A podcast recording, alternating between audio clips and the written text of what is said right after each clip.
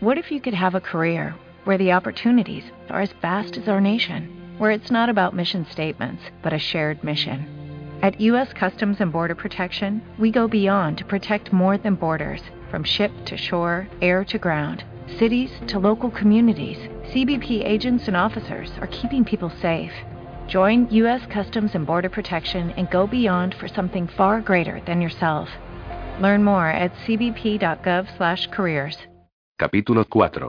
Jack Aubrey, que no era vengativo, ya había perdonado a Stephen su buena fortuna a la mañana siguiente a la hora del desayuno, cuando los empleados del hotel le dijeron que no habían logrado que el doctor Maturin se levantara a pesar de haberle anunciado la llegada de un mensajero para pedirle que acudiera a una reunión convocada por el comandante general, por lo que se puso de pie de un salto y subió corriendo la escalera para recordarle cuál era su deber. Pero no obtuvo ninguna respuesta cuando tocó en la puerta con los nudillos ni cuando le llamó. ¡Qué desgracia! El pobre caballero está muerto. Gritó la camarera. Se ha degollado como el de la número 17. Oh, no puedo soportarlo. Me voy corriendo. Pero antes deme la llave maestra, dijo Jack, y enseguida abrió la puerta, entró en la habitación y gritó. Levántate. O sales de ahí o te tiro al suelo. Levántate. Tampoco obtuvo respuesta después de decir esto, así que cogió a Stephen por los hombros y le sacudió con fuerza. Stephen abrió sus enrojecidos ojos y, a pesar de que no podía ver bien a Jack porque tenía la vista nublada a consecuencia del somnífero que había tomado, le lanzó una mirada de odio, pues su amigo le había sacado de un agradable sueño que le producía emociones tan intensas que parecía real, un sueño en el cual la señora Fieltin sentía por él una pasión tan intensa como la que ella había despertado en él. Entonces se sacó los tapones de cera de los oídos y, con voz áspera y quejumbrosa, preguntó: ¿Qué hora es? Las tres y media de la madrugada, y llovizna y hace mucho frío, dijo Jack mientras descorría las cortinas y abría los postigos para que pudiera entrar el sol. Vamos, no debes quedarte ahí. ¿Qué pasa, señor? preguntó Bonden desde la puerta. Bonden y Kijik habían entrado en la cocina al mismo tiempo que la camarera, quien había contado que la sangre salía por debajo de la puerta de esa habitación, como había ocurrido en la número 17, que costaría trabajo limpiarla, y que seguramente el pobre caballero se había dado un corte tan profundo que la cabeza se le había separado casi por completo del cuerpo. Dentro de siete minutos el doctor debe presentarse en el palacio afeitado, aseado y con su mejor uniforme, dijo el capitán Aubrey. Stephen, en tono malhumorado, dijo que no les necesitaba, que la reunión podía celebrarse perfectamente sin que él estuviera presente, y que la nota que le habían enviado del buque insignia no era una orden sino una simple invitación, la cual podía aceptar o rechazar según y pero Jack salió de la habitación mientras Stephen hacía estos comentarios, y Stephen, que sabía que Kijik y Bonden no tendrían piedad ni atenderían a razones, no dijo nada más hasta que se sentó en la abarrotada sala de reuniones, poco antes de que llegara el gran hombre. Su cara, a causa de las fricciones, había tomado un intenso color rosa que rara vez tenía, su uniforme y sus zapatos estaban como debían estar, y su peluca estaba perfectamente ajustada a su cabeza, pero aún tenía enturbiada la vista por falta de sueño, y saludó a Graham, que estaba a su lado, con una especie de grudido. Sin embargo, Graham no se sintió cohibido por eso, y, sin vacilar un momento y sin reservas, le susurró al oído. ¿Sabe lo que me han hecho? Me han arruinado la comida. No tengo que regresar en el dromedario el jueves, no señor. Tengo que embarcar en el Silpoy a las doce y media. Me han arruinado la comida, y el que tiene la culpa es Fig Pocock, ese patanorejudo, estúpido y analfabeto. Mire, está sentado ahí, junto al secretario del almirante. ¿Ha visto alguna vez a alguien con una cara tan fea como esa? Stephen pensó que había visto caras más feas que esa, y a menudo, y que, en realidad, a pesar de que el señor Pocock tenía la piel de las mejillas amarillenta y reseca y cierta cantidad de pelo en las orejas y la nariz, su aspecto era comparable al de Graham. Aunque el señor Pocock distaba mucho de ser guapo, parecía más fuerte, serio e inteligente que el secretario del almirante, un hombre demasiado joven para desempeñar un cargo tan importante. Sin embargo, el señor Yarrow no parecía estúpido sino inexperto, ansioso y abrumado. Ahora tenía agarrado un enorme montón de papeles y estaba inclinado hacia el señor Gray, a quien escuchaba atentamente. El comandante general, Sir Francis Ives, llegó por fin, y la reunión comenzó. Como Graham había previsto, el almirante habló mucho sin decir nada. Stephen observó durante un rato a Sir Francis, que era un hombre bajo, de cierta edad, enérgico y con autoridad innata, a quien su espléndido uniforme le daba un aspecto majestuoso. Aunque pertenecía a una conocida familia vinculada a la Armada y había adquirido gran prestigio durante el tiempo que había servido en ella, hacía años que no tenía el mando de una operación naval, y todos decían que se proponía mandar la flota del Mediterráneo para que le fuera otorgado al fin el título de par, y que no escatimaría esfuerzos para superar a sus dos hermanos, que eran lores. Mientras hablaba miraba a los oficiales y a los consejeros que le rodeaban para tratar de deducir de sus expresiones lo que pensaban, pero sin revelar nada, lo que hacía patente que estaba acostumbrado a dirigirse a un comité. El señor White tenía la capacidad de escuchar largos discursos sin demostrar ningún sentimiento, a diferencia de su suegro, el contraalmirante Arte, un oficial famoso por su fortuna, que había heredado recientemente, y por no ser un buen marino, quien miraba con rabia al gobernador, el señor Hildebrand, que ahora tenía la palabra y decía que era posible que algunas personas no autorizadas hubieran obtenido información secreta, pero que no se podía culpar de ello a ninguno de los departamentos que estaban bajo su mando y que tenía plena confianza en sus oficiales, su secretario y todos los miembros de la administración pública. Cuando Stephen hubo observado a Sir Francis el tiempo suficiente para estar seguro de que mantendría su actitud reservada y no revelaría nada hasta más tarde, cuando se reuniera con un grupo más pequeño, había dejado de prestarle atención y se había quedado sentado allí, con la cabeza gacha, dormitando a ratos o comiendo trocitos de una tostada que se había metido en el bolsillo cuando Bonden no le estaba mirando. De vez en cuando oía a algunos caballeros decir que la guerra debía continuar y que tenían que luchar con todas sus fuerzas, y a otros, que todos los organismos debían mantener la disciplina y tener buenas relaciones y cooperar con los demás. Una vez le pareció oír que el soldado de mirada inteligente que suministraba datos y cifras al señor Hildebrand decía que estaba en contra de la tiranía y de que Francia dominara el mundo, pero era posible que lo hubiera soñado. Ni a él ni a Graham les pidieron que expresaran su opinión, y ambos desaprovecharon todas las oportunidades de intervenir que se presentaron. Además, durante todo el tiempo Graham dejó ver que estaba obstinado en permanecer en silencio. Stephen esperaba que Guay, quien le había saludado cortésmente con una inclinación de cabeza, se entrevistaría con él al terminar la reunión para hablar más ampliamente del delicado asunto al que había hecho referencia en un encuentro anterior. Tengo que averiguar lo que piensa sobre muchas más cosas y si es discreto antes de hablarle de Laura Fielding, pensó.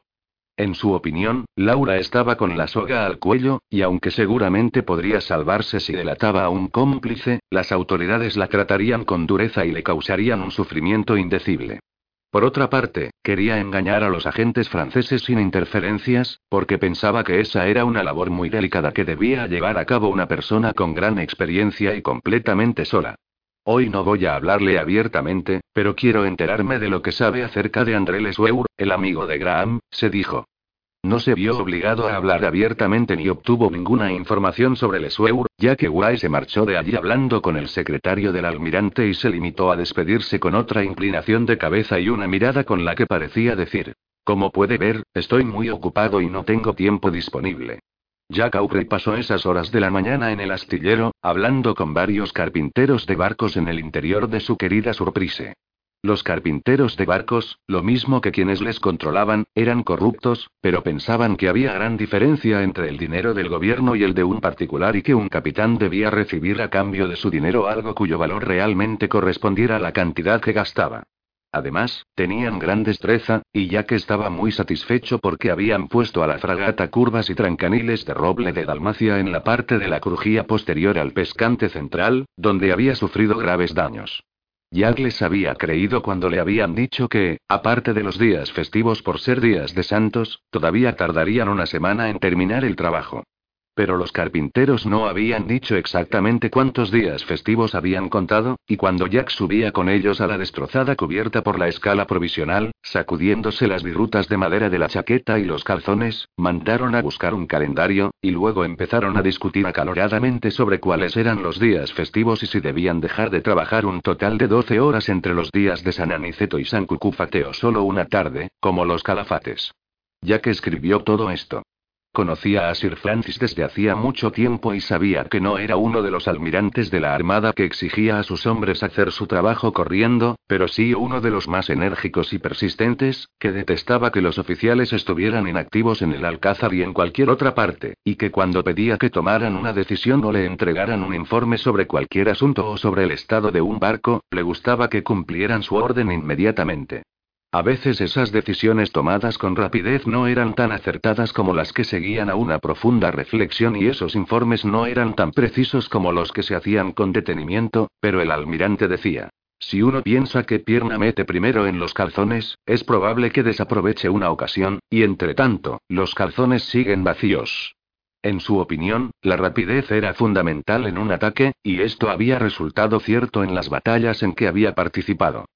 Señor Ward, dijo Jack a su escribiente, que le estaba esperando en el alcázar con la lista de lo que necesitaba la fragata bajo el brazo, tenga la amabilidad de hacer un informe sobre el estado de la surprise y haga constar en él que dentro de 13 días estará lista para zarpar, pues ya estarán colocados los cañones y los obenques y se encontrarán a bordo todos los barriles de agua potable. Quiero verlo en cuanto termine de pasar revista. Ambos fueron hasta las negras barracas donde se alojaban los tripulantes de la Surprise, pasando de una vertiente a otra de una colina a través de la cima. Todos esperaban al capitán Aubrey, y los oficiales le dieron la bienvenida.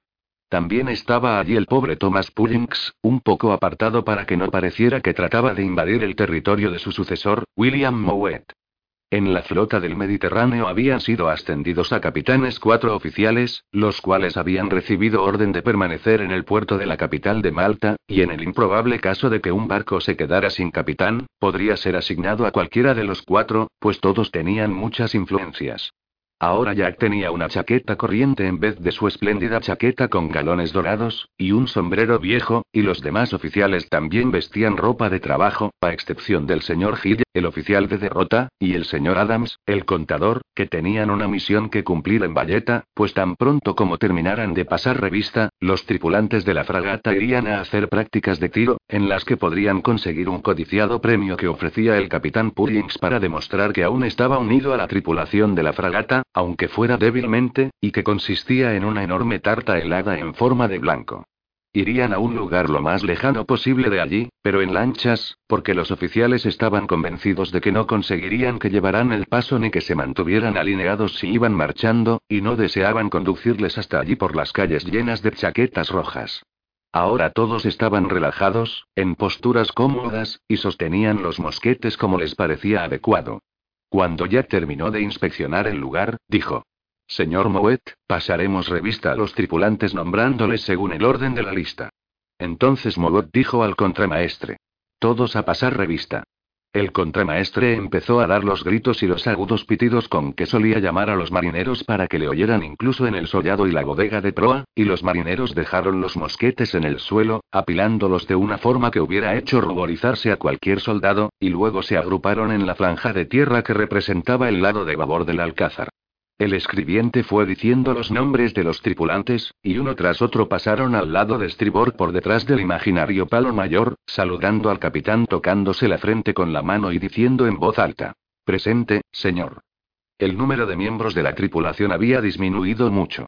Algunos estaban en el hospital, otros en prisiones navales o militares, y muchos habían sido incorporados a otras tripulaciones. Pero Jack había luchado con ahínco para que se quedaran con él sus compañeros de tripulación más antiguos y los mejores marineros, y con tal de conseguirlo, había recurrido a la sustitución de unos marineros por otros e incluso al engaño cuando le habían obligado a ceder cierto número de tripulantes. Ahora, cuando observaba cómo pasaban de un lado a otro, se dio cuenta de que conocía a casi todos desde hacía años.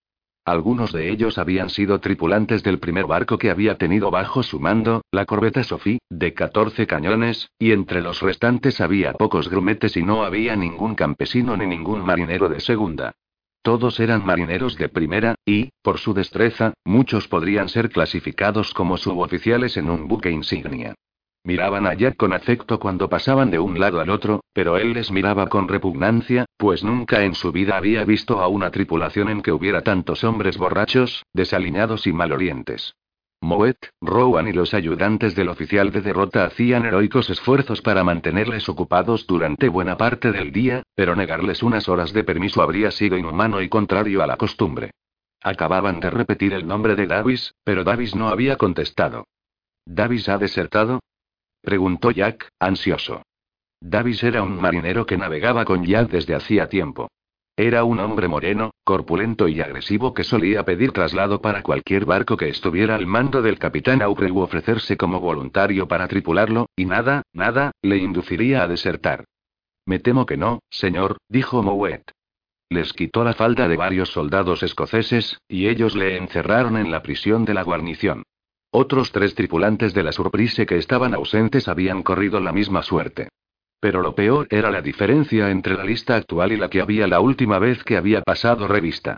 Nada menos que 11 marineros habían sido llevados al hospital, cuatro con fiebre de Malta, cuatro con sífilis, dos con miembros rotos debido a que se habían caído cuando estaban borrachos, y uno con una herida causada por un puñal maltés.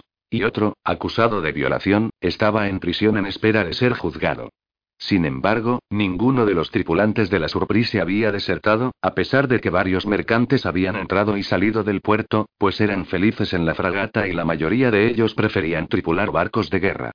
Bien, al menos tengo todas las cifras, dijo Jack, suspirando y sacudiendo la cabeza.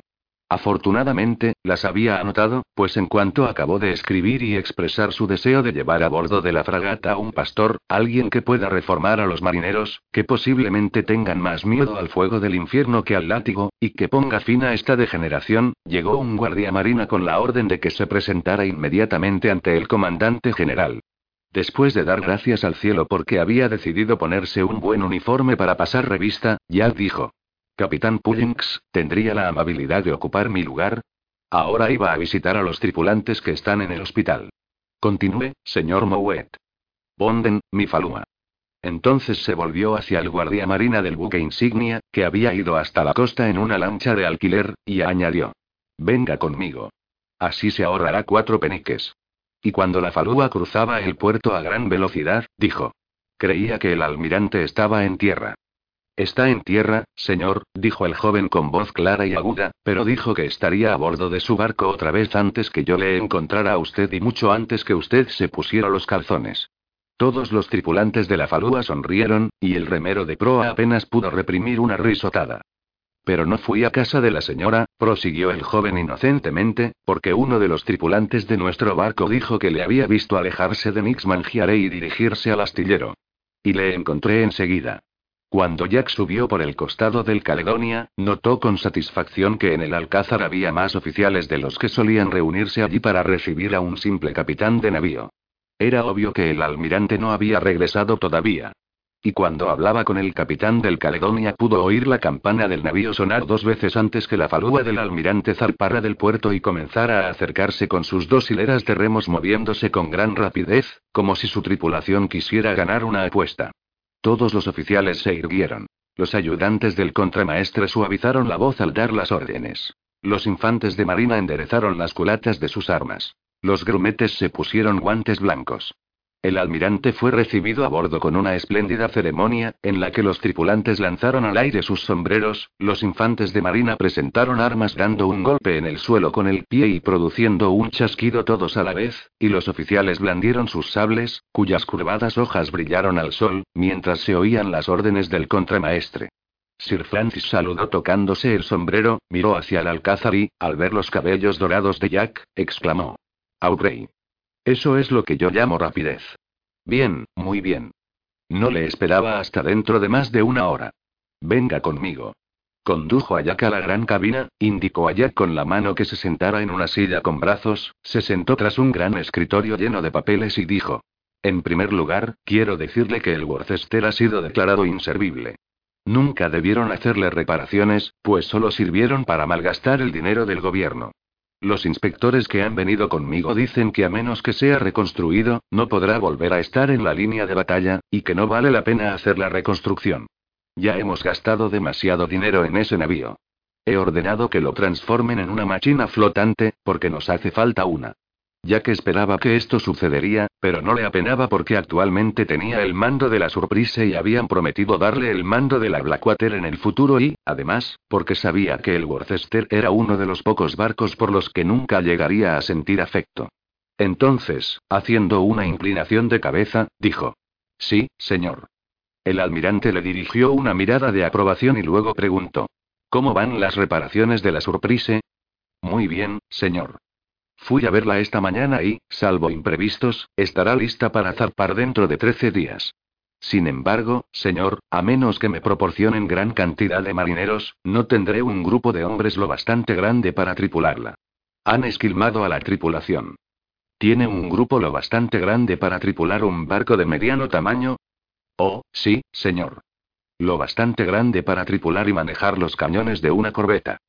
Apuesto a que la mayoría de ellos son marineros de primera ya que ha procurado que se queden con usted todos los que le han acompañado en anteriores misiones, dijo el almirante, cogiendo la lista que Jack se había sacado del bolsillo.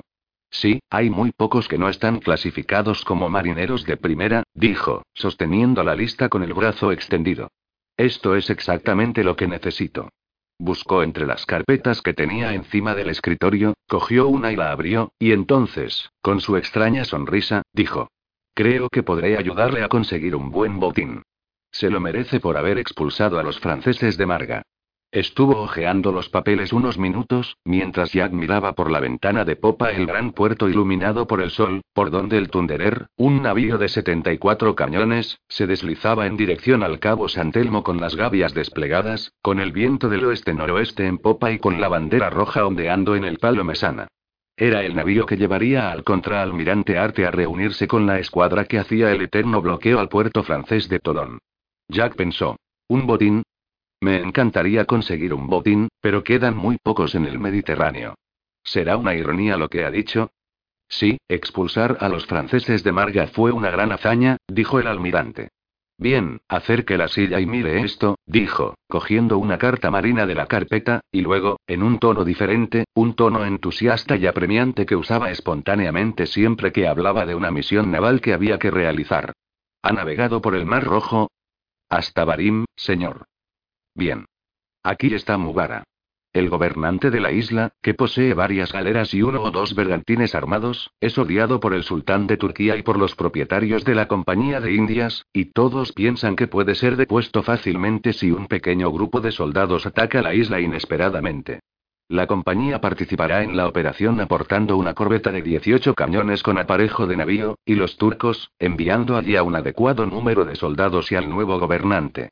La corbeta se encuentra en el puerto de Suecia, está tripulada por marineros de las Indias Orientales, que la hacen parecer un mercante, y los turcos ya han preparado a sus soldados.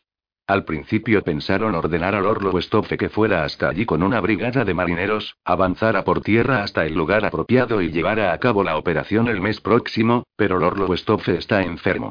Además, la situación ha cambiado, pues los franceses quieren tener una base naval donde puedan pertrecharse todas las fragatas que han enviado y piensan enviar al Océano Índico, y aunque Mubara está muy al norte, es mejor tener una base allí que no tener ninguna. El gobernante de la isla, que se llama Tayal, siempre ha sido amigo de los franceses, y ellos le han ofrecido cañones, la ayuda de varios ingenieros para fortificar el puerto y chucherías. Sin embargo, él no quiere chucherías sino dinero, mucho dinero. Les pide más dinero cada vez que habla con ellos. Como le he dicho, les pide más dinero cada vez que habla con ellos. Por favor, señor, ¿puede decirme por qué? Porque Mehmet Ali se propone conquistar todos los estados de Arabia hasta el Golfo Pérsico y dejar de rendir vasallaje y luego unirse a los franceses para expulsarnos de la India. Mubara es muy importante para él porque aún no tiene una escuadra en el Mar Rojo, y para los franceses porque desde allí pueden vigilar a su aliado. Por otra parte, Tayal tiene buenas relaciones con todos los estados de la costa, y los franceses le ofrecieron dinero para que consiguiera que se pasaran a su bando también. Han llegado a un acuerdo por fin, y Tayal ha enviado una de sus galeras a Kasawa para recoger a los franceses y el tesoro prometido. No sé cuánto dinero le darán. Unos dicen que 5.000 bolsas, y otros, que la mitad de esa cantidad, pero todos coinciden en que contienen las monedas de plata que Decaen sacó de la isla Mauricio en un bergantín cargado hasta los topes justo antes que fuera conquistada y pero usted sabe todo esto, naturalmente. Naturalmente que sí, pues había sido Jack, al frente de una pequeña escuadra, quien había conquistado la isla Mauricio, aunque no había participado en las últimas fases de la operación, cuando el almirante asumía el mando y se cumplían las formalidades. Sí, señor, dijo. Oí hablar del maldito Bergantín e incluso llegué a verlo al norte, pero no pude perseguirlo porque se encontraba a gran distancia de la escuadra, y lo lamenté mucho. No me cabe duda. Pues bien, eso ocurrió al principio del Ramadán, y cuando termine, la galera regresará. ¿Quiere que le diga qué es el Ramadán, Aubrey? Sí, por favor, señor. Es parecido a la cuaresma, pero más riguroso. Dura desde una luna nueva hasta la siguiente, y durante ese tiempo está prohibido comer, beber y tener relaciones con mujeres del amanecer al ocaso. Algunos dicen que a los viajeros se les dispensa de someterse a esa prohibición, pero esos hombres, los mubaritas, son beatos y dicen que eso es una tontería y que quien no ayune, se condenará. Es improbable que los remeros de una galera puedan remar a lo largo de cientos y cientos de millas por el Mar Rojo bajo un sol abrasador sin beber una sola gota de agua ni comer nada, sobre todo en esta época del año, en que sopla el viento del norte, y tendrían que remar durante todo el trayecto porque las galeras no navegan bien de bolina. Por esa razón se quedarán en Kusawa hasta que termine el Ramadán. A mí no me gustan las galeras porque son tan frágiles que no pueden soportar un temporal y tan inestables que no pueden llevar desplegadas muchas velas si no tienen el viento justamente en popa. Además, son peligrosas, pues si se acercan a un barco cuando hay calma chicha, sus tripulantes, generalmente varios cientos de hombres, pueden dispararle continuamente durante cierto tiempo y luego abordarlo por los dos costados. No me gustan las galeras, pero todos los oficiales que conocen esa zona y otras personas que nos proporcionan información dicen que cruzan esas aguas con la misma regularidad que el correo y que suelen navegar durante 12 horas y permanecen inmóviles y con las velas recogidas toda la noche. Así que por lo menos sabemos dónde encontrarlas. Si un barco va a Mubara por el canal que está al sur de la isla, manteniéndose a considerable distancia de estos bancos de arena y estos islotes que hay aquí, los ve, Sería raro que no pudiera interceptar la galera cargada con las monedas aproximadamente 15 días después de la luna nueva. Luego el barco llevaría a los turcos a Mubara para que depusieran a su gobernante, lo cual no es asunto nuestro. En esta operación es necesario actuar coordinadamente y con rapidez, señor, dijo Jack tras la pausa expectante que había hecho el almirante. Sin duda, la rapidez es fundamental en un ataque, dijo el almirante. Pero esta operación también requiere que esté al mando de ella un hombre decidido y acostumbrado a tratar con turcos y, además, con albaneses, pues Mehmet Ali es albanés, ¿sabe? Y muchos de sus hombres y sus aliados también lo son. Por eso pensé en usted. ¿Qué le parece? Acepto con mucho gusto, señor, y le agradezco que tenga tan buena opinión de mí. Eso esperaba. Sin duda, es usted la persona más adecuada, pues tiene una excelente relación con el sultán, y, gracias al Chelenk, tendrá una gran autoridad en esa región. Entonces embarcará con sus hombres en el transporte del Omedar y zarpará esta tarde con rumbo al extremo oriental del delta del Nilo, luego desembarcará en un pueblo apartado llamado Tina, en la boca del río donde está Pelusio, para no molestar a los egipcios, que no nos tienen simpatía desde que ocurrió aquel lamentable suceso en Alejandría en 1807, y después irá con algunos de sus hombres hasta Suez por tierra, escoltado por los turcos. Quisiera mandar con usted a mi consejero para asuntos orientales, el señor Pocock, pero no puedo. No obstante, le acompañará un intérprete, un excelente intérprete armenio recomendado por el señor Uray. Se llama Ayrabedian y es un hombre docto.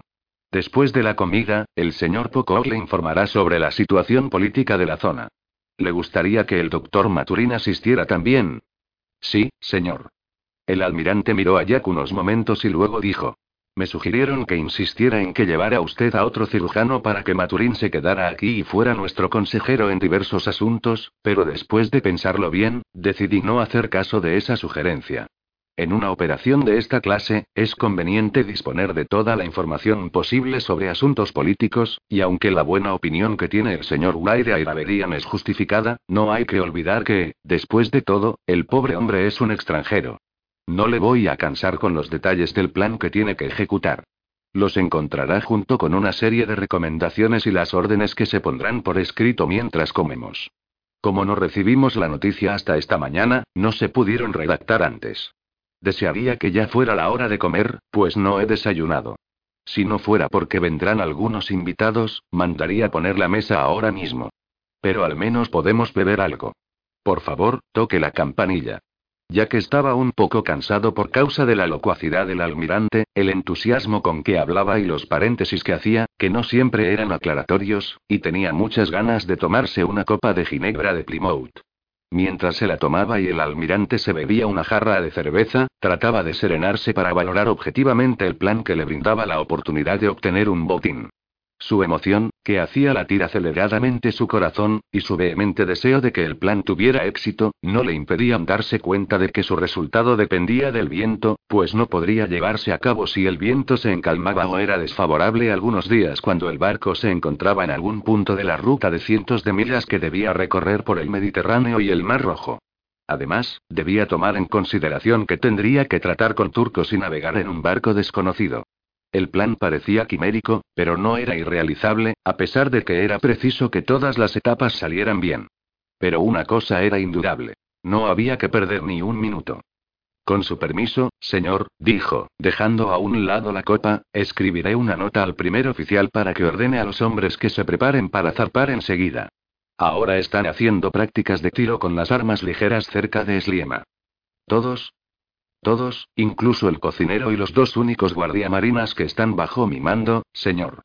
Estoy muy orgulloso de que mis hombres disparen los mosquetes con mayor precisión que todos los que se encuentran en esta base. Compitieron con éxito con los del 63 Regimiento, y creo que podrían competir satisfactoriamente con los de cualquier navío de línea. Todos están allí. Bueno, dijo el almirante, al menos no tendrá que registrar las prisiones civiles y militares ni los burdeles ni las tabernas de esta condenada ciudad donde abunda la inmoralidad, como en Sodoma y Gomorra. Pero espero que no les haya cambiado tanto que sean como los soldados. No hay nada que me guste menos que ver a un tipo tieso como un uso con una chaqueta roja, polainas blancas como la cal y el pelo empolvado disparando un arma como si fuera una maldita máquina, dijo con mal humor por el hambre que tenía y luego miró el reloj y pidió a Jack que volviera a tocar la campanilla. El almirante era más amable cuando tenía el estómago lleno que cuando estaba en ayunas. Había invitado a comer a varias personas más su secretario, un monseñor, un par inglés que estaba de paso en la isla, tres militares y tres marinos, uno de los cuales era el guardia marina que había ido a buscar a Jack, un guardia marina voluntario que se llamaba George Harvey y era sobrino nieto del almirante. Sir Francis era un buen anfitrión, pues ofrecía a sus invitados excelente comida y mucho vino, y, tanto si había paz como si había guerra, nunca aburría ni desconcertaba a quienes no eran marinos contándoles lo que había ocurrido a tal o cual barco. En realidad, la comida no se parecía a las que se daban en los barcos más que por la austeridad del entorno, el movimiento de la cubierta, la especial forma de brindar por el rey y un pequeño detalle en la manera de servirla. Jack notó que el almirante sentía un gran afecto por su sobrino nieto y que deseaba que siguiera el mejor camino, sobre todo en la armada. Le parecía bien que el almirante guiara al guardia marina por el buen camino, y él mismo trataba de guiar a otros cuando tenía tiempo, pero pensaba que exageraba un poco, tal vez porque no tenía hijos, y se molestó cuando se dio cuenta de que le había puesto a él de ejemplo. No le molestó que el almirante dijera que los jóvenes tenían la mala costumbre de inclinar ligeramente la cabeza hacia abajo en vez de agacharla cuando bebían junto con otro hombre, y tampoco le molestó que poco después dirigiera a George una mirada llena de rabia, una mirada que habría traspasado un tablón de nueve pulgadas de grosor, cuando el joven levantó su copa y, rojo de vergüenza, le dijo.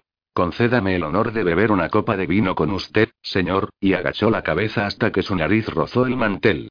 Sin embargo, le disgustó mucho que le tomara como ejemplo de dinamismo, y mucho más que dijera que algunos oficiales ponían en sus tarjetas de visita las siglas de Armada Real en vez del nombre completo de la institución, lo que le parecía una impertinencia, y que el capitán Aubrey, en cambio, no ponía las siglas sino el nombre completo en su tarjeta de visita y al final de las cartas oficiales. Sir Francis también dijo que el capitán Aubrey usaba el sombrero correctamente, de modo que le quedaba un pico a cada lado de la cabeza en vez de uno delante y otro detrás. Había hecho estos comentarios de pasada durante la conversación, en la que participaban el par inglés y el prelado sin sentirse cohibidos por la diferencia de rango, pues el primero era muy rico y el segundo gozaba del favor del rey de las dos Sicilias, pero no habían pasado inadvertidos para los oficiales sentados a ambos lados de Jack, dos capitanes de navío de la misma antigüedad que él, a quienes les habían hecho mucha gracia. Por tanto, Jack Aubrey no lamentó que la comida terminara. Entonces fue conducido a una pequeña cabina donde el señor Pocock y Stephen hablaban desde hacía rato de la complicada situación política de los estados del Mediterráneo Oriental. Ambos le informaron sobre las cuestiones más importantes de que habían tratado, y luego el señor Poco dijo.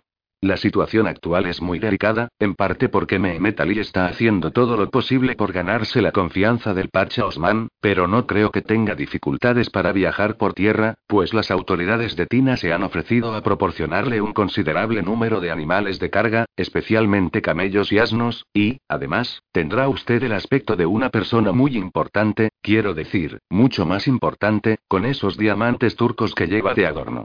No obstante eso, debe mantenerse lejos del territorio gobernado por Ibrahim, un tipo agresivo, rebelde y ambicioso de poder. Además, debe evitar encontrarse con los árabes nómadas, los beduinos, aunque no es probable que ataquen a un grupo de hombres tan grande como el suyo, sobre todo si los hombres están bien armados, por lo que conviene que lleven las armas de modo que puedan verse bien. Entonces volvió a hacer comentarios sobre el fortalecimiento de Mehmet Ali y del debilitamiento de los Beyes, a los que el gobierno inglés no ayudaba mucho, y cuando terminó de hablar de la última matanza de mamelucos, entró Sir Francis. Aquí tiene las órdenes, capitán Aubrey, dijo. Son concisas, porque detesto las palabras superfluas. No quisiera apremiarle a que se marchara, pero los marineros terminarán de descargar el dromedario dentro de media hora, mucho antes de lo previsto. ¿Su primer oficial y cómo se llama? William Mowat, señor. Es un marino hábil y diligente. Ah, sí, Mowat. Pues bien, mandó a los tripulantes de la Surprise a vaciar la bodega de proa y colocar dos pares de obenques nuevos, así que si tiene usted que despedirse de alguien en tierra, este es el momento adecuado para hacerlo. Gracias, señor, dijo Jack, pero no me despediré de nadie, sino que iré directamente al barco porque no hay ni un minuto que perder. Así es, Aubrey, dijo el almirante. Y la rapidez es fundamental en un ataque. Adiós, Aubrey. Espero verle otra vez dentro de un mes más o menos, después de haber conquistado la gloria y tal vez algo material también. Doctor, se despide de usted su humilde servidor. Una vez más la falúa cruzó el puerto a gran velocidad, y durante el recorrido, Stephen dijo. Esta mañana, al salir del palacio, tuve la satisfacción de encontrarme con un amigo. ¿Te acuerdas del señor Martín, el pastor? El clérigo tuerto, mejor dicho, el que pronunció en el Worcester aquel estupendo sermón en que hablaba de las codornices. Por supuesto que me acuerdo. Es un pastor digno de estar en un navío de línea y, si no recuerdo mal, un naturalista también. Exactamente. Me encontré con él al llegar a la calle real, y me invitó a comer en Riccio. La comida fue excelente y consistió en una gran variedad de octópodos y cefalópodos. Su barco ha navegado por las inmediaciones de las islas griegas, y como él tiene especial interés en los cefalópodos, aprendió a bucear con los pescadores de esponjas de lesina. Cuenta que se untaba el cuerpo con el mejor aceite de oliva, se ponía trozos de lana empapados en aceite en los oídos, se metía en la boca un gran pedazo de esponja también empapado en aceite y luego se ataba una piedra pesada para llegar al fondo del mar, pero, a pesar de que había muchos cefalópodos allí, no podía permanecer sumergido más de 43 segundos, un tiempo insuficiente para ganarse su confianza y también para estudiar su modo de vida, aun en el caso de que los hubiera visto bien, lo que no era así, pues las aguas circundantes estaban turbias. Siempre le salía sangre por los oídos, la nariz y la boca. Algunas veces perdía el conocimiento, y le sacaban del agua y lograban que lo recobrara con alcohol alcanforado. Como puedes imaginarte, cuando le hablé de mi campana de buzo, mostró gran interés por ella. No lo dudo. Me gustaría volver a verla algún día. Seguro que la verás, porque está en el dromedari. El señor Martín está en el barco también, contemplándola. Después de comer la llevé allí para enseñarle las partes más importantes, y allí recibí tu mensaje. ¿Qué diablos hace ese artefacto en el dromedari? preguntó Jack. No podía cargar al capitán Dundas con mi preciada campana de buzo y tampoco iba a dejarla al cuidado de esos ladrones del astillero. El capitán del dromedari me dijo que conocía las campanas de buzo y que estaba encantado de que subiera la mía de bordo. Si tenemos tiempo libre y, tiempo libre, gritó Jack. Dispondremos de muy poco tiempo libre, porque tenemos que estar al sur de Ameda cuando haya luna llena o antes. Tiempo libre. Vamos, remar con fuerza. Ordenó a los tripulantes de la falúa.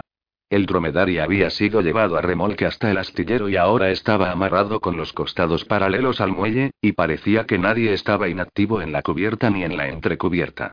Unos marineros caminaban como hormigas por la plancha, con bolsas, jergones y colles, y bajaban por la escotilla de proa. Mientras que otros, que estaban encargados de limpiar la bodega, salían por la escotilla de popa con montones de basura, pacas de paja empapadas de agua de la sentina, muy grandes, pero ligeras, y cabos rotos mezclados con polvo y harina en mal estado, y los tiraban por la borda. Al mismo tiempo otros marineros subían a bordo barriles de agua, de vino y de carne de vaca y de cerdo, paquetes de galletas y bolsas que contenían ropa y otros artículos que eran vendidos a la tripulación por el contador, vigiladas por el señor Adams, su ayudante y el ayudante del despensero. Por otra parte, los verdaderos tripulantes del dromedari se ocupaban de sus tareas ordinarias, y en la proa se oían los martillazos del carpintero y su brigada. La campana de buzo, situada frente a la escotilla principal, parecía un ídolo de la antigüedad. Sin embargo, el señor Martín no estaba junto a ella. Stephen dio una vuelta a su alrededor esforzándose por abrirse paso entre la multitud de marineros que pasaban apresuradamente por allí, y cuando empezaba a dar otra, se topó con Edward Calami, un joven que pertenecía a la tripulación de la Surprise. El señor Calami, un muchacho rubio y nervioso, era un cadete y solo había navegado durante unos meses, desde que había embarcado en el Worcester en Plymouth, aunque por su actitud decidida y la gran cantidad de términos náuticos que empleaba, nadie lo hubiera creído. Desde hacía algún tiempo tenía una actitud amable y protectora hacia Stephen, y ahora, al verle, dijo: Ah, ¿está usted ahí, señor? Estaba buscándole. He conseguido una cabina para usted en el costado de babor. Apartémonos para no estorbar. Cuidado con esos cabos. Ya puse su equipaje abajo, y también llevé allí al señor Martín. El equipaje de Stephen no era muy grande, ya que vestía con sencillez, pero incluía un herbario que contenía las plantas más raras de Malta y un ejemplar de Philosophical Transactions, en el cual el doctor Alley describía lo que había observado en el fondo del mar. El señor Martín y Stephen estaban leyendo el libro, apartados del mundo agitado y ruidoso que les rodeaba, cuando el dromedario desatracó y, con el velacho desplegado, empezó a atravesar el puerto mientras el desolado capitán Pullings, de pie en el muelle, agitaba la mano en el aire para despedirse de los pocos amigos que no estaban demasiado ocupados para advertir que se encontraba allí. Aún no habían llegado a la parte que trataba de la esponja, ni siquiera habían terminado de leer la que trataba del coral cuando el dromedari, ya con todas las mayores desplegadas, dobló el cabo Ricasoli y empezó a navegar con rumbo este-sureste con un fuerte viento que permitía desplegar las juanetes. He visto muchos corales en el Océano Índico y también en el Pacífico, dijo Stephen, pero solo los he estudiado superficialmente, en un espacio y un tiempo limitados, pues me apartaban de ellos muy rápido. A menudo he lamentado haber desperdiciado tantas oportunidades. A alguien dotado de un espíritu curioso, pocas cosas pueden hacerle más feliz que caminar por un arrecife de coral y ver pasar por encima del arrecife aves desconocidas y por debajo peces desconocidos y observar en el fondo del mar una increíble cantidad de babosas de mar, cefalópodos y otros moluscos y también de nemertinos. Indudablemente, no puede haber un lugar más placentero que ese fuera del paraíso, dijo Martín, juntando las manos. Sin embargo, en el Mar Rojo volverá a haber corales, ¿no cree? ¿Por qué ha dicho eso, amigo mío? ¿No es su destino el Mar Rojo? ¿Estoy equivocado? En Valleta muchos decían que una expedición partiría hacia allí para llevar a cabo una misión secreta, y el cadete que me condujo hasta aquí daba por sentado que al capitán Aure le habían dado el mando, así que supuse que usted había traído su campana de buzo para sumergirse entre los arrecifes durante su tiempo libre. Pero le ruego que me disculpe si he cometido una indiscreción. No, no. Si pudiera sumergirme en el Mar Rojo en mi tiempo libre, tendría una alegría indescriptible, pero, desafortunadamente, los marinos no quieren ni oír hablar del tiempo libre. Salvo en una ocasión, cuando estuvimos a punto de naufragar frente a la isla Desolación, un lugar bendecido por Dios, siempre se me ha impedido hacer las cosas a mi ritmo y a mi gusto. Los marinos creen que siempre hay que estar ocupado, y tienen la obsesión de que hay que hacerlo todo deprisa, que no hay que perder ni un minuto, como si el tiempo solo debiera emplearse en seguir avanzando con rapidez y no importara a dónde uno se dirige con tal que siga adelante. Es cierto. Además, su preocupación por la limpieza es casi una obsesión. Lo primero que oí cuando subí a bordo de un barco de guerra fue el grito barrenderos. Y desde entonces lo he oído alrededor de 20 veces diarias, aunque como los marineros están restregando el barco constantemente, no hay nada que barrer, así que no es necesario emplear una escoba para limpiarlo, y mucho menos 12. Ahora tengo que irme, señor, porque he oído decir que el barco zarpa al atardecer, y ya ha empezado a debilitarse la luz. Podríamos dar un paseo por la cubierta, porque parece que ahora hay menos ruido y los tripulantes no tienen tanta prisa, dijo Stephen. Además, el capitán Aubrey se alegrará de verle. Avanzaron hasta la escala de toldilla atravesando por una serie de lugares que no les eran familiares, y antes de llegar a la cubierta, a Stephen le asaltó una preocupación, pues notó que el transporte estaba más escorado de lo que solía estarlo un barco cuando estaba amarrado junto a un muelle y oyó el grito de estrincar los cañones. Un grito que no tenía nada que ver con los preparativos para zarpar que él conocía. Pero esa preocupación era insignificante comparada con la consternación que sintieron los dos cuando sus cabezas asomaron por encima de la brazola y vieron que lo único que había a su alrededor era el mar, coloreado de un intenso azul por el atardecer, que el majestuoso sol estaba a punto de ocultarse a lo lejos, por popa, y que a ambos lados de la cubierta los tripulantes realizaban las tareas que habitualmente se hacían en los barcos con verdadero afán, como si la tierra ya no existiera, y se enteraron de que el barco navegaba a seis nudos y medio.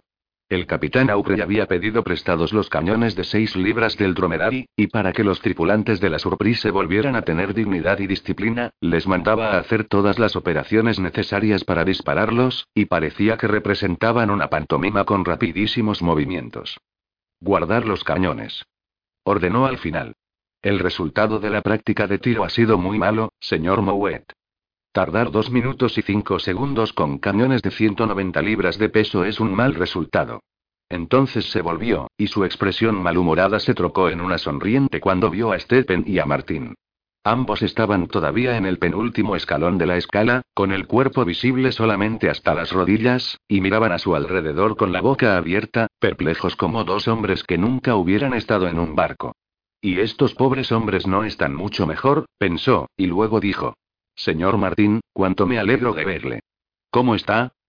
Oh, señor. exclamó Martín mirando en torno suyo como si la tierra fuera a aparecer milagrosamente. Creo que estoy viajando, que no bajé del barco a tiempo. No se preocupe. Seguramente encontraremos algún barco pesquero que vaya de valleta y podrá regresar en él, a menos que prefiera acompañarnos durante un tiempo. Navegamos con rumbo a la boca del Nilo donde está Pelusio y en ese momento empezó una acalorada discusión entre el carpintero del dromedario Yollar, el contramaestre de la Surprise, y el capitán Aubrey tuvo que intervenir, pero invitó a cenar al señor Martín. Durante la cena, el pastor dijo. Tal vez no hablaba usted en serio cuando sugirió que les acompañara, pero si no era así, permítame decirle que me encantaría. Tengo un mes de permiso, y el capitán Bennett tuvo la amabilidad de decir que no pondría reparos a que prolongara el período de permiso un mes o dos, o incluso más. Jack sabía que Harry Bennett había aceptado llevar un pastor a bordo porque el comandante general le había presionado. Bennett no tenía animadversión contra el clero, pero le encantaba estar acompañado de mujeres, y como le ordenaban llevar a cabo misiones solo muy a menudo, podía hacer su voluntad. No obstante, respetaba mucho a los clérigos y no llevaba en su barco a su amante y a uno de ellos a la vez porque le parecía que así les ofendía. Naturalmente, pagaré por el alojamiento y la comida, prosiguió. Además, como poseo algunas nociones de anatomía, tal vez pueda ayudar al doctor Maturín, pues no tiene ningún ayudante en estos momentos. Muy bien, dijo Jack.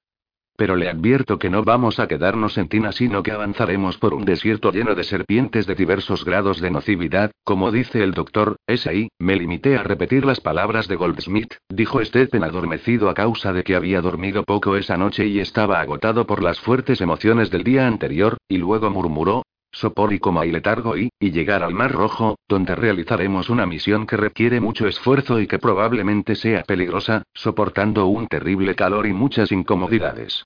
Mientras hablaba, había notado un brillo de alegría en los ojos del señor Martín, a pesar de que el pastor hacía grandes esfuerzos por mantener una expresión grave. Por otra parte, continuó Jack, debo decirle que la armada no fue creada para los que quieren recoger insectos y beleño en lejanas playas coralinas y que se irritan cuando se les pide que cumplan con su deber. Rezongar y fruncir el entrecejo y, dijo, alzando la voz, pero se interrumpió al darse cuenta de que Stephen no iba a responder. Será un placer para mí estar en su compañía, y estoy seguro de que también lo será para los marineros que fueron compañeros de tripulación suyos en el Worcester. Ni ellos ni yo hemos olvidado cuánto trabajó usted para preparar el oratorio. Tal vez podríamos oír un par de cánticos una tarde, ya que algunos de sus antiguos discípulos están a bordo. El señor Martín dijo que si las serpientes, el esfuerzo, el peligro, el calor y las incomodidades eran el precio que había que pagar por ver un arrecife de coral, aunque fuera brevemente, le parecía muy bajo, y que cumpliría con su deber sin rezongar, y añadió que se alegraba de estar con sus antiguos compañeros de tripulación otra vez. Ahora que me acuerdo, esta misma mañana me lamentaba de la falta de un pastor, dijo Jack. Los marineros tienen una conducta licenciosa, y se me ocurrió que y estuvo a punto de decir. Un buen sermón en que les amenazara con el fuego del infierno les asustaría tanto que se comportarían bien, pero pensó que no era correcto decir a un pastor lo que debía hacer y terminó diciendo. Y sería conveniente celebrar oficios religiosos, pues oirían palabras sensatas, o sea, condenando el vicio y el libertinaje. ¿Qué pasa, Kilik? El señor Molot me ha pedido que le molestara, señor y, dijo Kilik, y puesto que le gustaba ser el primero en dar las noticias, añadió. Es que no sabe dónde alojar al caballero extranjero. Dile que pase y trae otra silla y otra copa. El caballero extranjero era el intérprete, y Moet, después de sentarse y beber una copa de Oporto, preguntó dónde debía comer y si debía colgar su colla en la proa o en la popa. No sé dónde deben comer los intérpretes, dijo Jack, pero el comandante general dijo que este era un hombre docto y tenía recomendación del señor Wray, así que debería comer en la cámara de oficiales. Le vi cuando subió a bordo, y me pareció bastante alegre a pesar de ser sabio, por lo que creo que a usted no le molestará que coma allí, y aunque así fuera, espero que solo tenga que hacerlo una semana, o incluso menos, si continúa soplando este viento favorable, el viento que acompañó a Nelson. Recuerdo que en el año 1798, cuando buscábamos la flota francesa, fuimos del estrecho de Mesina a Alejandría en siete días y recordaba claramente aquellos largos días de verano en que 15 barcos de guerra navegaban por las aguas azules jaspeadas de blanco con rumbo este y a gran velocidad, con las alas superiores e inferiores, las sobrejuanetes y las monterillas desplegadas, mientras el contraalmirante Nelson caminaba de un lado a otro del alcázar del Vanguard desde el amanecer al ocaso. Recordaba el fragor de la batalla en medio de la noche, las llamaradas de los cañonazos rasgando una y otra vez la oscuridad, el impresionante estampido de la explosión del Oriente, después de la cual, durante unos minutos hubo completa oscuridad y silencio. Contó cómo habían hecho la búsqueda de la flota francesa y después hicieron regresar su escuadra de Alejandría a Sicilia y llevarla otra vez de Siracusa a Alejandría, y dijo. Y al final la encontramos allí, amarrada en la bahía de Abukir. En ese momento el dromedario dio un bandazo, haciendo caer a Stephen de la silla. Ya dio un salto con mucha agilidad para ser un hombre tan pesado, pero no con la suficiente para evitar que Stephen se diera un golpe con la cabeza en el borde de la mesa que le causó una herida de un palmo de largo de un lado a otro de la frente, una herida casi igual y casi tan sangrienta como la que sufrió Nelson en el Nilo. ¿A qué viene hacer tantos aspavientos? preguntó Stephen, malhumorado. Cualquiera pensaría que no habían visto sangre nunca, lo que es imposible, pues sois asesinos a sueldo. Zoquete, pedazo de alcornoque, inútil, mantén la palangana derecha. Gritó, mirando a Kilik. Señor Moet, en el cajón izquierdo de mi botiquín hay agujas curvas enhebradas con hilo de tripa, y quisiera que me trajera un par de ellas, y también un frasco de estíptico que está en el estante central y un puñado de hilas. En lugar de una venda podemos usar mi corbata, porque ya está sucia. ¿No sería mejor que estuvieras tumbado? preguntó Jack.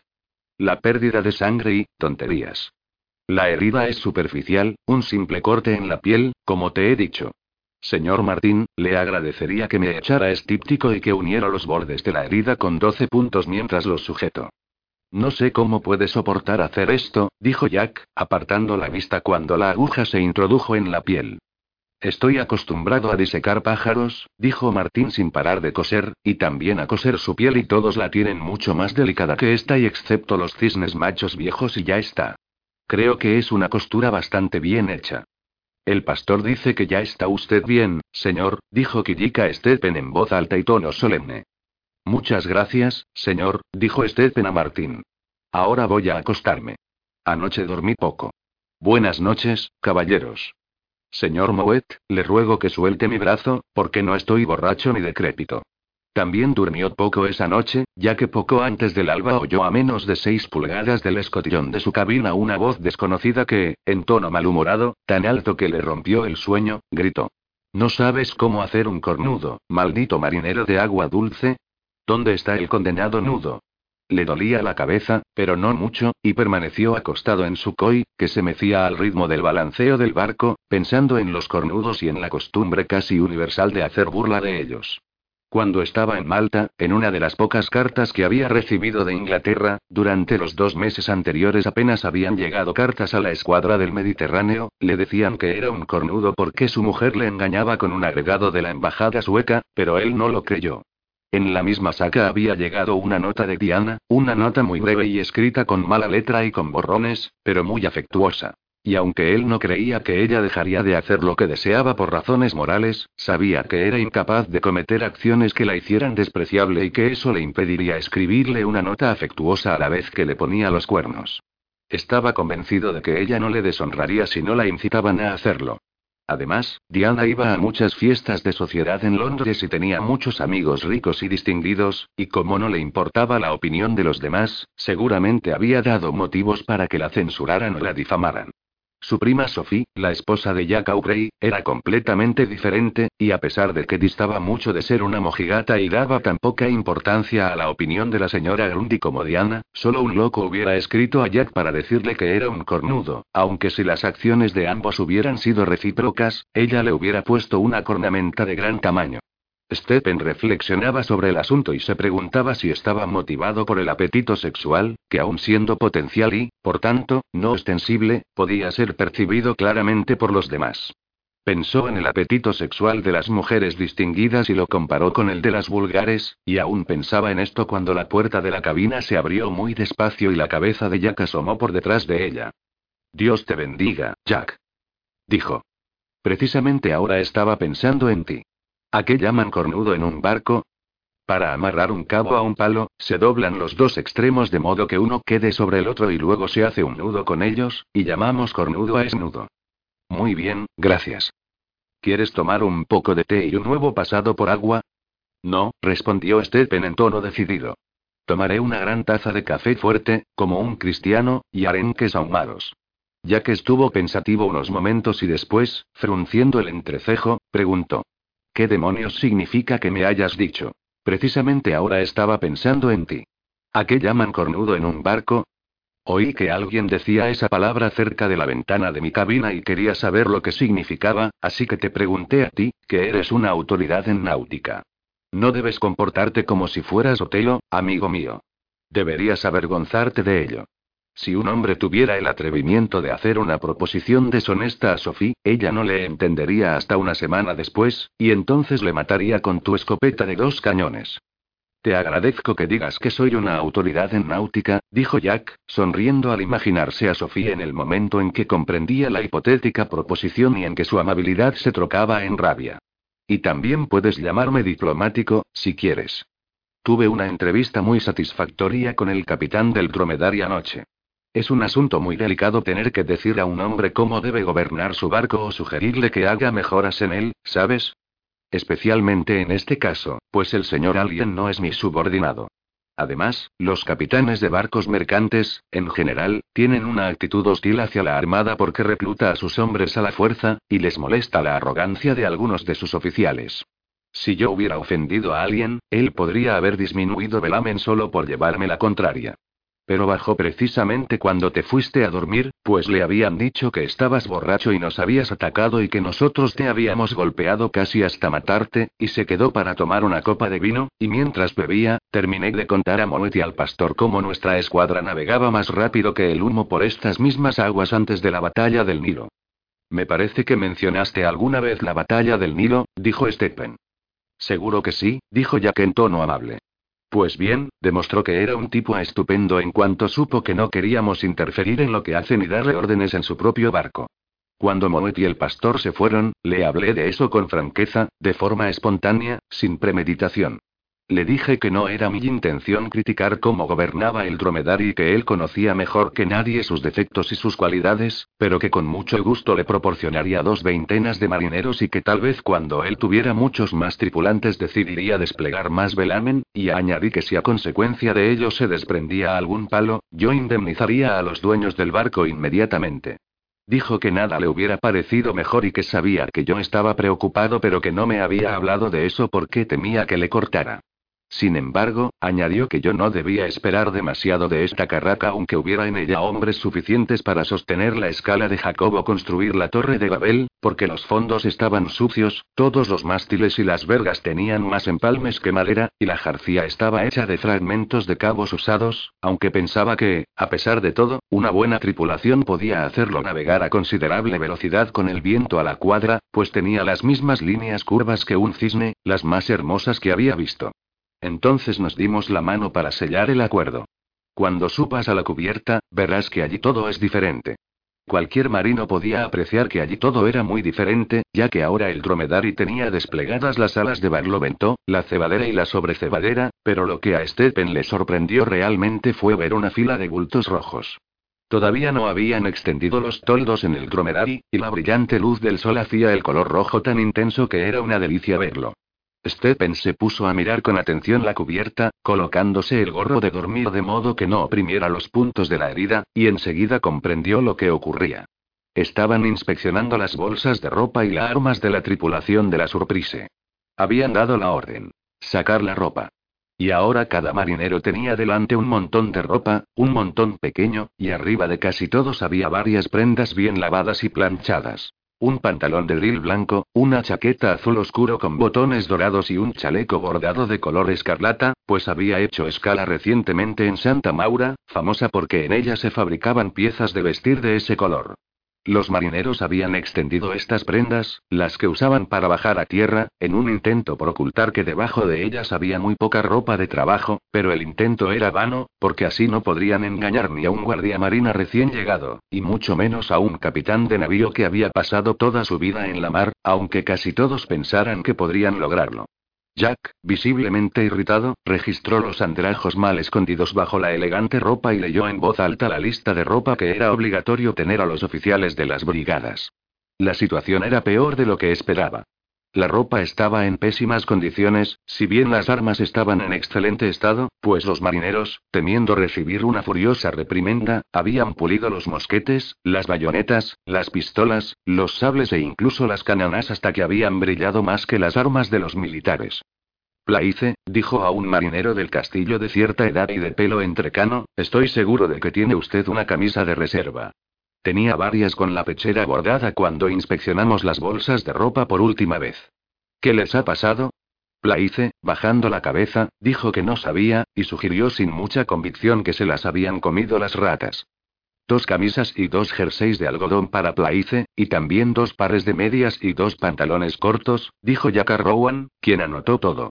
Luego avanzaron hasta el siguiente marinero sin ropa para cambiarse. Era un hombre que un día que estaba borracho había perdido sus pertenencias y ahora todo su equipaje era un solo zapato. Señor Calami, dijo el capitán Aubrey al guardia marina encargado de su brigada, dígame cuál es, según el reglamento, la ropa que en las altas latitudes deben tener los marineros, es decir, los marineros sobrios y responsables que tripulan los barcos del rey, no los irresponsables, perezosos y borrachos que tripulan los barcos corsarios.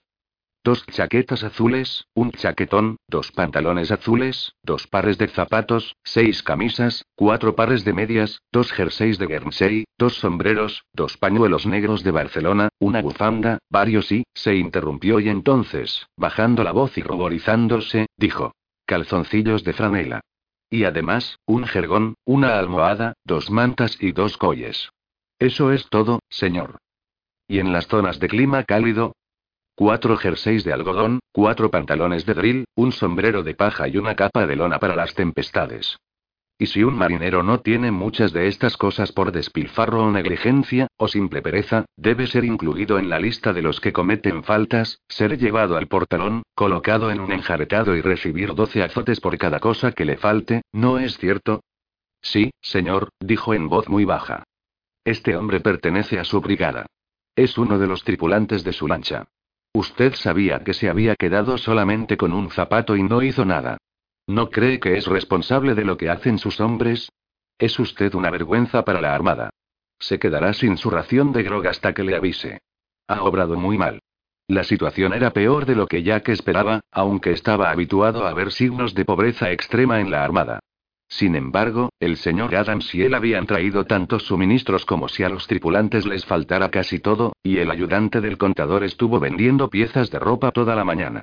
Por la tarde los tripulantes de la Surprise que no pertenecían a la brigada que trabajaba en el dromedar se sentaron en la cubierta, formando pequeños grupos, y para evitar que les criticaran porque la ropa no les quedaba bien, descosieron, arreglaron y volvieron a coser las piezas de vestir suministradas a la Junta Naval por un proveedor. Jack, que caminaba por la parte superior de la jarcía con el señor Alien, hablando de las posibles formas de aumentar la velocidad del barco cuando el viento viniera de proa, miró hacia abajo.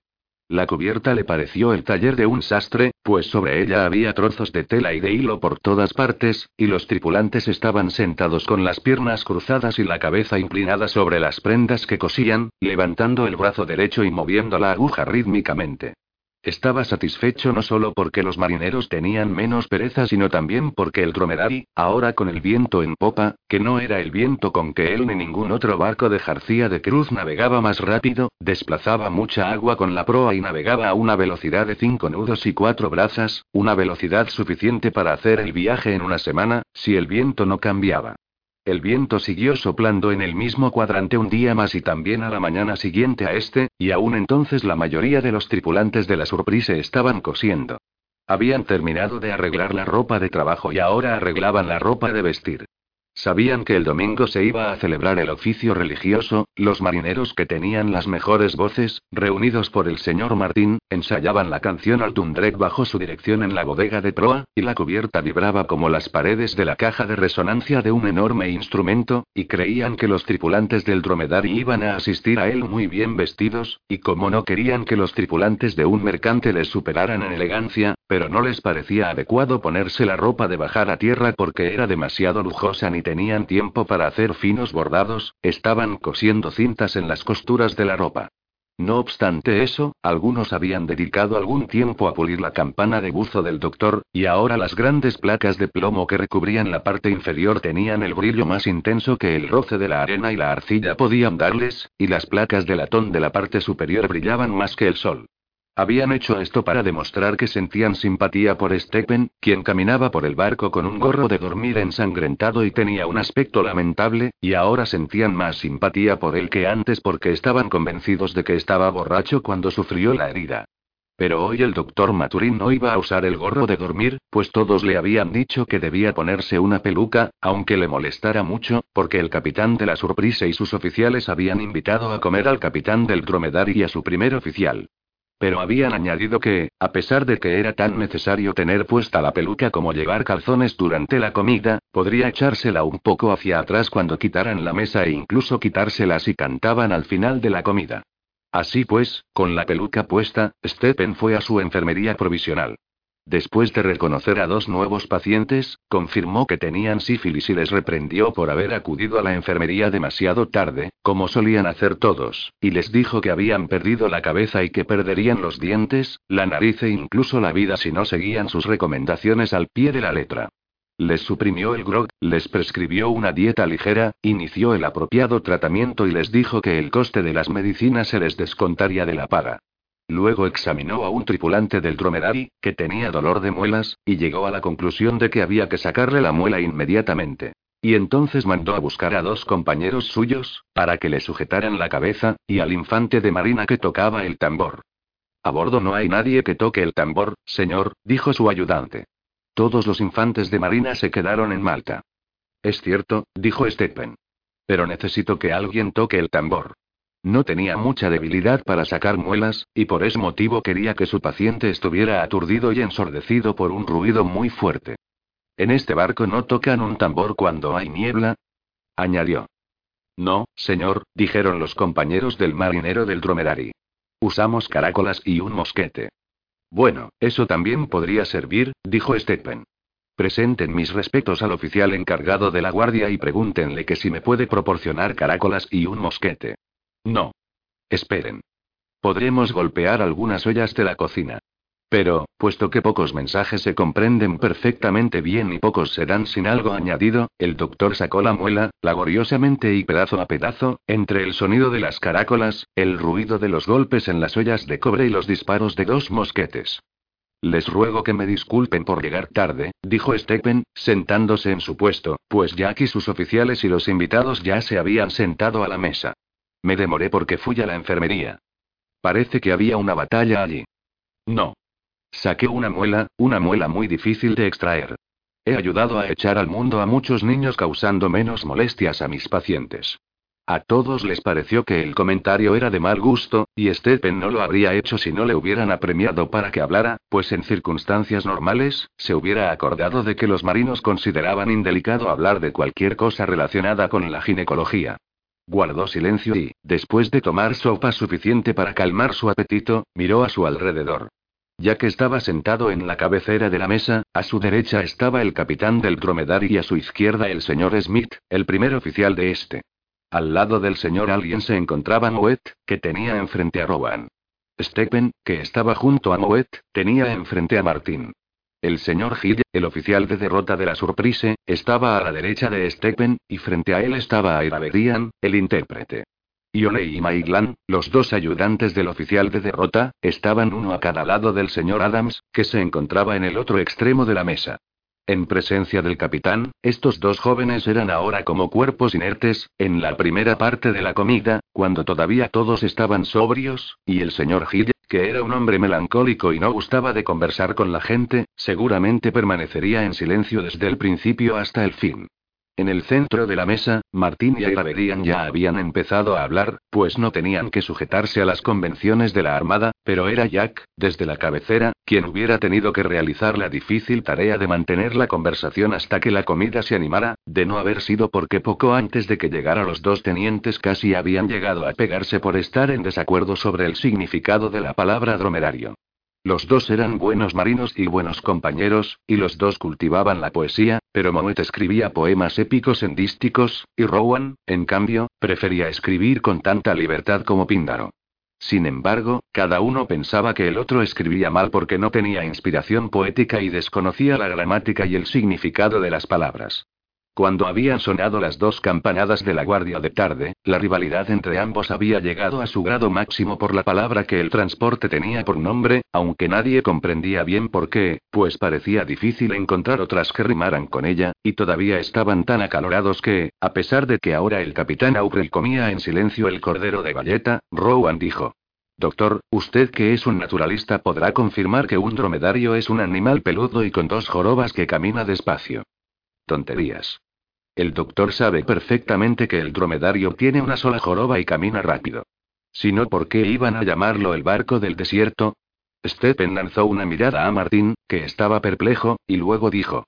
Si no me equivoco, el significado de la palabra no es preciso, sino que varía de acuerdo con el criterio de quien la usa. Ocurre lo mismo con el nombre corbeta, que los marinos asignan a embarcaciones de uno, dos e incluso tres mástiles. Y tenga en cuenta que hay corbetas rápidas y lentas, así que es posible que haya dromedarios ágiles y torpes. No obstante, tomando como ejemplo el excelente barco del capitán Alien, creo que el dromedario ideal sería uno que se moviera con rapidez y que, tuviera las jorobas que tuviera, pudiera dar un agradable paseo a quien montara en él. Algunos dicen dromedario, dijo el contador. Entonces Jack cambió de tema porque pensó que ese podría parecer desagradable a los invitados, pero el señor Alien retuvo la palabra en la mente y, después de un rato, mirando por delante de Moet hacia donde estaba Stephen, dijo: Señor, le agradezco que le haya sacado la muela al pobre Poluele. Pero, por favor, dígame por qué le hacía falta un tambor para sacársela. Es un viejo truco de los sacamuelas, dijo Stephen, sonriendo, pero da buen resultado. En las ferias, el ayudante del sacamuelas toca el tambor no solo para ahogar los gritos del paciente, que podrían ahuyentar a otros clientes, sino también para provocar la pérdida parcial de la sensibilidad durante cierto tiempo, en el que su amo puede trabajar. Es un método empírico, pero muy bueno. Durante las batallas, a menudo he notado que los heridos que eran llevados a la enfermería durante una batalla no se habían dado cuenta de que tenían heridas, y muchas veces he cortado miembros destrozados sin oír casi ningún quejido y he sondado profundas heridas mientras los pacientes seguían hablando con voz normal. Creo que esto se debe a la intensa actividad, la excitación y el aturdimiento provocado por el fragor de la batalla. Estoy convencido de que tiene razón, doctor, dijo alguien. El año pasado entablamos un combate con un barco corsario en el canal. Era un lugre procedente de la isla Saint Malo y navegaba a tres nudos, mientras que nuestro barco navegaba a dos. Los tripulantes nos dispararon un par de andanadas y abordaron nuestro barco en medio del humo, y no exagero si le digo que les forzamos a volver a su barco, el Víctor, tan rápido como habían venido, y a alejarse de allí inmediatamente después. Pero le decía todo esto porque después que el combate acabó, cuando estaba sentado tomando una taza de té con el señor Smith, aquí presente, dijo, señalando con la cabeza a su primer oficial, sentí una molestia en el hombro y, al quitarme la chaqueta, vi que tenía un agujero y que yo tenía otro en el hombro. Luego me di cuenta de que tenía alojada en el hombro una bala de pistola, que había penetrado tanto en la carne que casi lo había traspasado. Sentí el golpe desde luego, pero pensé que me había caído encima una polea que se había desprendido y no le di importancia. Muchos otros dijeron que a ellos y a sus amigos les habían ocurrido cosas parecidas. Después de un breve silencio, el capitán Aubrey contó que una vez, cuando era ayudante del oficial de derrota, una bala le había entrado por un costado, pero que no había podido distinguir entre la sensación producida por la bala y la producida por la punta de una pica que se le había clavado en ese mismo momento, y que la bala había estado moviéndose por el interior de su cuerpo hasta que había llegado a capitán, y que el doctor Maturín se la había sacado entonces de entre los hombros. Luego otros contaron varias anécdotas más, que, a pesar de referirse a cosas un poco desagradables, hicieron amena la comida. La conversación y las risas no cesaron desde entonces hasta que quitaron la mesa, aunque Stephen, a quien últimamente le molestaba la compañía de otras personas, permaneció en silencio, pensando en la señora Fielding. Después, mientras comían higos y almendras verdes, Stephen vio a Rowan inclinarse hacia adelante para decir algo al intérprete. ¿Dijo usted que conocía a Lord Byron? Airaberian respondió que sí le conocía. Dijo que tenía el honor de haber comido dos veces con él y con varios comerciantes armenios que vivían en Constantinopla, y que una vez le había alcanzado una toalla cuando salía temblando y amoratado de las aguas del Helesponto. Stephen escrutó su cara redonda y risueña para saber si decía la verdad. En Valleta había hablado con muchísimas personas que afirmaban haber conocido a Byron. Las mujeres decían que habían rechazado sus insinuaciones, y los hombres, que le habían bajado los humos. Stephen llegó a la conclusión de que Airaberian decía la verdad. No había tratado mucho al intérprete, pero le parecía que era realmente un hombre instruido, pues había hablado a Martín de la doctrina de los monofisitas, que seguían la iglesia armenia y la copta, y la de los amusianos, de tal modo que era evidente que las conocía en profundidad. Además, se había ganado la simpatía de los oficiales, no por hablar mucho, aunque hablaba el inglés casi a la perfección, sino porque tenía una mirada viva y una risa contagiosa, les escuchaba atentamente y admiraba la Armada Real. En ese momento vinieron a buscar a Moet, y el joven se fue en contra de su voluntad. Mientras Rowan, Martín, el contador y los ayudantes del oficial de derrota hacían preguntas a Airaberian, el señor Alien se inclinó hacia Stephen y le preguntó. ¿Quién es ese tal Byron del que la gente habla constantemente? Es un poeta, señor, respondió Stephen. Escribe poemas muy malos con fragmentos con auténtica poesía intercalados, aunque no sé si parece que tienen auténtica poesía por el contraste con los demás. No he leído muchos libros suyos. A mí me gusta oír buenos poemas, dijo el señor Alien. Jack tosió y la conversación cesó. Entonces cogió una de las botellas de vino que acababan de traer, llenó su copa y dijo, Señor Adams, brindemos por el rey. Caballeros, brindemos por el rey. Dijo el señor Adams. Después brindaron por el dromedari, por la sorpresa y por sus novias y esposas, y entonces Jack, mirando al señor Alien, dijo. Si le gusta oír poemas, ha venido usted al lugar indicado. Mis dos tenientes son excelentes poetas. Rowan, obsequia al capitán con el poema que relata las hazañas de Sir Michael Seymour, es decir, el primero de ellos, pero empiece por la mitad para que no tarde mucho. Bien, señor, este es el combate con el Tetis, ¿sabe? Dijo Rowan, mirando sonriente al señor Alien, y luego, sin abandonar el tono conversacional, continuó. Doy testimonio de que no se ha visto desde hace años una lucha tan feroz. A las siete de la tarde la batalla comenzó, y pasaron muchas horas hasta que terminó. Hubo muchos heridos y muchos muertos también, y la sangre cubrió la cubierta y por los invernales salió. Tres horas y veinte minutos el horrible combate sostuvimos, y con trincas amarramos su barco al nuestro para que no pudieran huir. Muchas veces intentaron al abordaje pasar, pero con rapidez les hicimos retroceder, y aunque eran muchos, al final les pudimos vencer. Entonces arriaron su bandera, porque luchar ya no podían, y los marineros británicos, contemplando el admirable espectáculo, dieron tres vivas. Tomamos posesión del barco sin tardar, y a Plymouth lo mandamos, compañeros, sin esperar más. Tenía gran cantidad de cañones municiones también, y mil toneles de harina que fueron para los marineros un valioso botín. El barco venía de Martinica, esa es la verdad y la tengo que decir, pero lo encontramos en medio de la noche y a su carrera pusimos fin. Moet había llegado cuando el joven recitaba los últimos versos, y Jack, notando su mal disimulada decepción, miró al señor Alien y dijo: Los poemas de mi primer oficial también son excelentes, señor, pero quizá su estilo no le guste, porque es moderno. Oh, no, señor. exclamó alguien con la cara roja y con gesto risueño. Ja, ja, ja. Me gusta mucho. Entonces quisiera que recitara el poema del delfín moribundo, señor Moet, dijo Jack. Bueno, si insiste, señor, dijo Moet con satisfacción y, después de explicar que el poema narraba la historia de unos pescadores en el mar Egeo, en tono grave, recitó. Ahora los marineros, para el barco aliviar, disminuyen las gavias con un rizo. Cada una de las altas vergas, con los cabos flojos, se empieza a tambalear, y crujen los aparejos y chirrían sus ruedas. Por los altos mástiles bajan con rapidez las gavias, y pronto, disminuidas, vuelven a ocupar su lugar. Ahora, cerca de la alta popa, una manada de delfines ven saltar. De sus bruñidas escamas salieron luminosos rayos hasta que todo el océano parecía arder. Pronto los marineros empiezan la caza mortal, y largos arpones y redes con cebo comienzan a arrojar. Uno da vueltas y más vueltas asustado y, oh, desdichado. Al tridente se acerca poco a poco. Stephen dejó de prestarle atención y pensó en Laura Fieltin y en su propia castidad, su inoportuna, ilógica e inútil castidad, próxima a la gazmoñería, y volvió al presente al oír los aplausos dedicados a Moe cuando terminó de recitar. Entonces habló el señor Alien, y su vozarrón, el característico vozarrón de los marinos, ahora sin la débil oposición de algunas botellas, se distinguió entre el ruido general. Dijo que el dromedario no podía corresponderles con lo mismo, porque no tenía a bordo caballeros de tanto talento, pero sí al menos con una canción, que él cantaría supliendo con buena voluntad la posible falta de armonía.